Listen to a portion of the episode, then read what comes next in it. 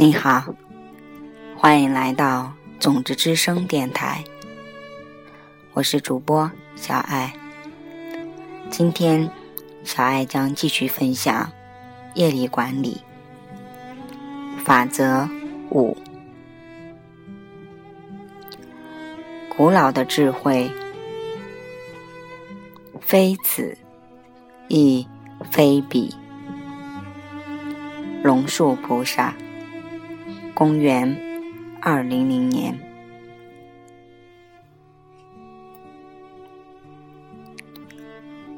决定智慧滋生，更多决定。现在你的头脑已经非常敏锐，你也真正明白了帮助他人获得成功的重要性。那么。我们该探讨一下技巧了。这意味着你必须停止做决定。决定源于对于成败的不确定。你习惯于必须做出决定，因为到目前为止，你始终都在碰运气。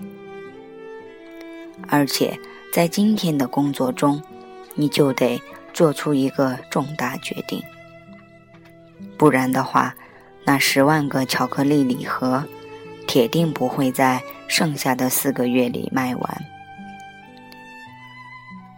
这个决定就是，我们是沿用老派的邮寄广告，还是尝试一些新的网络广告？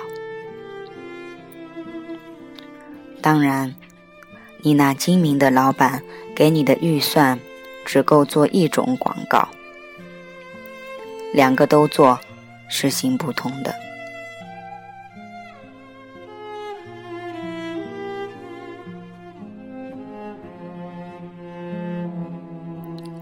老规矩，我们来把你的选项画出来，这样肯定能帮助你更轻松的。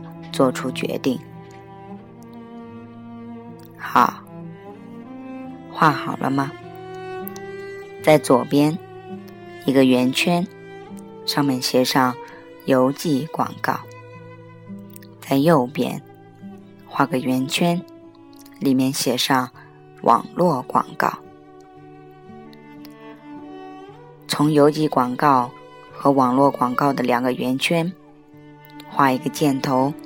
指向中间的圆圈，里面写上“销售”，就是因为我们不能确定哪种方式会有效，所以我们必须要做个决定。接下来，在两个箭头上要标注“可能有效”。在箭头的下方，可以标注“可能无效”。仔细想想，成为一个管理者到底意味着什么？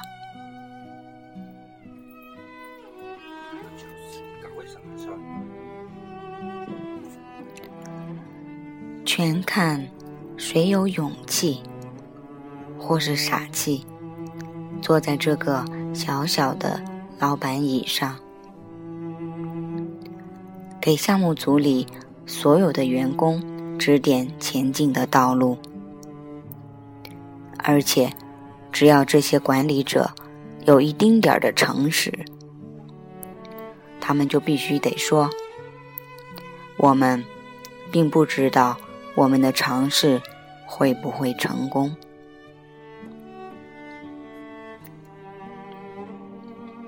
问题还不止于这些，决定会滋生更多的决定，因为不确定性本身就很容易延伸出更多的不确定性，让可怜的小项目经理我们的精神越发的紧张。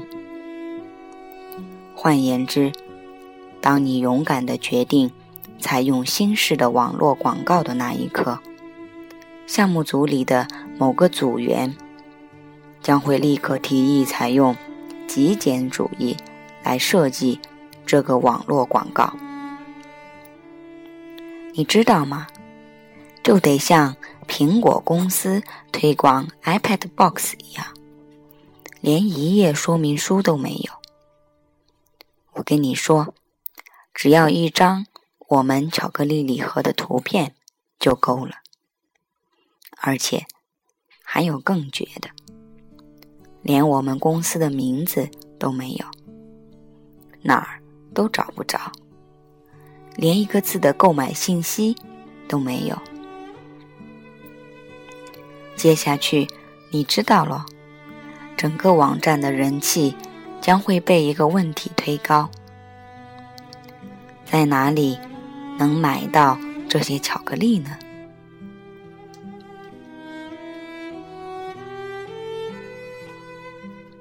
当然，会有另一个组员眼珠一转。然后说：“设计个红色的心形盒子，下面写上一个四零零开头的免费电话号码，再加上一个人舔着手指上的巧克力。所有人都知道这招总是奏效的。这种胜利公式。”已经盛行了多少年来着？反正它从来没有失效过。于是，你的生活变成了这样：直递邮寄广告，可能没效，可能有效，指向销售；网络广告，指向。几乎什么也没有的广告，然后再指向销售，可能有效，也可能无效。舔手指的广告指向销售，可能有效，可能无效。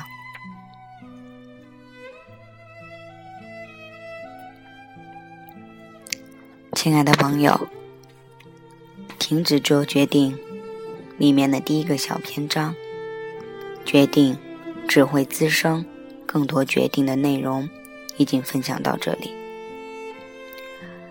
对于小爱来讲，所有的法则中，吸引我拿起这本书开始读的，就是法则五：停止做决定。当我拿到这本书的时候，我直接翻到了“停止做决定”这里，开始看起。你知道为什么吗？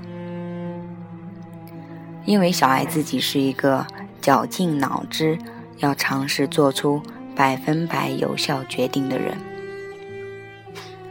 在我过去的生活中，我常常要想一个决定，想到头都要炸掉了。比如，在我考取研究生的时候，我不知道。我到底要报哪一所学校？清华吗？还是北大？是华南理工吗？还是北京理工呢？到底依据什么样的原则来选择我的学校呢？选择哪一所学校，我就可以顺利的考上，并且能有一份美满的工作呢？依据目标，我派生出了很多很多的决定：专业的排名、导师的名气、就业的城市、出国的机会。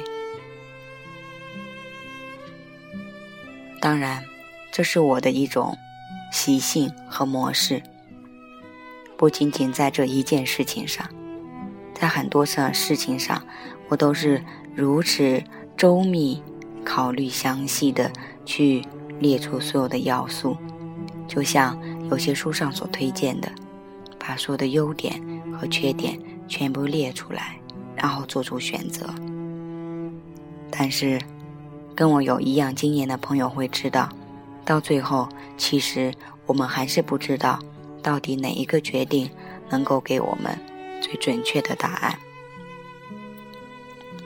所以，当我看到有一个法则竟然说停止做决定的时候，我当然是非常好奇了。当我看到这里说决定只会滋生更多决定的时候，我心里就暗暗的在拍手，在喝彩。对呀，我们的人生不就是这样吗？多么难受啊！所以，停止做决定这个法则是如此的重要，又如此的有智慧。它让我从我的生活的决定中脱离出来。以前有朋友曾经说，劝慰我说：“哎呀，你呀，不要总是钻牛角尖啦，不要太认真啦。”差不多就可以了。所以我想，知道你学习了业力管理的法则，你才知道我们的认真应该用在什么地方。我们的认真应该在种种子上。好了，我是你们的朋友小爱。我的名字叫张慧。今天的节目就到这里，感谢您的聆听。现在，小爱邀请你开始做自己的咖啡冥想，想一想今天你做了些什么事情，有哪些事情值得为自己喝彩？你为你身边的人，你为这个世界增添了哪一些光彩？给到了哪些人帮助？感恩您的咖啡冥想，有我的声音陪伴。我们下次再会。